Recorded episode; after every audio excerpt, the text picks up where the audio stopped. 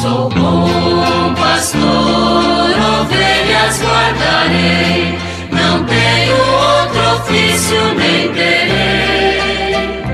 Quantas vidas eu tiver, eu lhes darei. Muito bom dia, meus amados filhos e filhas, ouvintes de nossa querida Rádio Olinda. Continuemos com a leitura e a reflexão do texto base da campanha da fraternidade deste ano. Uma campanha importantíssima que, pela terceira vez, está trazendo o tema da educação. Fraternidade e educação, com o lema Fala com sabedoria, ensina com amor. Estamos na segunda parte do texto base, vendo o julgar e Vamos tratar hoje do seguinte tema: horizontes próprios da educação cristã. E nesses horizontes nós vamos contemplar, primeiramente, a educação integral. A educação cristã se orienta pelo objetivo de formar a pessoa humana em todas as suas dimensões diante da pergunta do salmista: Quem é o ser humano para dele te lembrares? Salmo 8:5. A busca de respostas produziu muitas reflexões. A igreja, atenta à palavra de Deus e à tradição, ensina que o ser humano foi criado à imagem e semelhança de Deus, com a capacidade de conhecer e amar o seu Criador. Deus não criou o homem solitário, mas homem e mulher os criou. Gênesis 1, 27. São queridos por Deus, por um lado, em uma perfeita igualdade enquanto pessoas humanas, e por outro, em seu respectivo ser de homem e de mulher.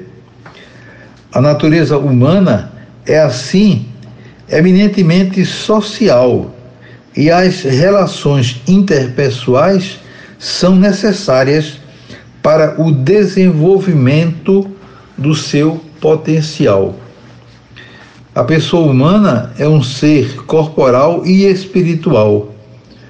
O corpo do homem participa da dignidade da imagem de Deus. Ele é corpo humano, precisamente porque é animal pela alma espiritual. É a pessoa humana inteira que está destinada a tornar-se no corpo de Cristo o templo do Espírito. Por essas dimensões, a pessoa está ligada a este mundo por uma corporeidade e, ao mesmo tempo, aberta à transcendência, porque é amada pelo Deus Criador. Cada pessoa é única e irrepreensível. Essa singularidade aponta para a riqueza de subjetividade de cada pessoa e se opõe a qualquer tentativa de reduzi-la a modelos ou tipos ideológicos.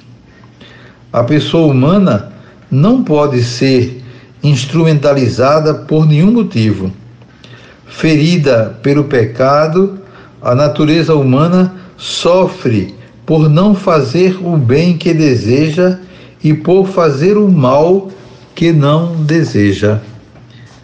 Libertada em Cristo, crê na superabundância da graça, decorrência da dignidade, da unidade e da igualdade de todas as pessoas, é o ordenamento das ações humanas em vista do bem comum, princípio para a vivência da fraternidade e condição para a vida em sociedade é verdade, também iluminada pela fé, que há uma dimensão política de existência humana que implica uma atenção constante ao bem comum e a preocupação pelo desenvolvimento humano integral. E mais recentemente, insiste-se na dimensão ecológica da vida humana, pois viver a vocação de guardiões da obra de Deus não é algo especial nem um aspecto secundário da experiência cristã, mas parte essencial de uma existência virtuosa. Então, aqui está, portanto, as orientações da educação integral, né, que visa todos os aspectos necessários para que o homem se desenvolva, mas tendo como ponto principal a palavra de Deus, aquilo que de fato a nossa igreja nos ensina como verdade fundamental, tendo o grande mestre Jesus Cristo como modelo a ser seguido. Que tenham todos um dia maravilhoso. Amanhã, se Deus quiser, voltaremos a nos encontrar. E sobre todos vocês venham as bênçãos do Pai, do Filho e do Espírito Santo. Amém. onde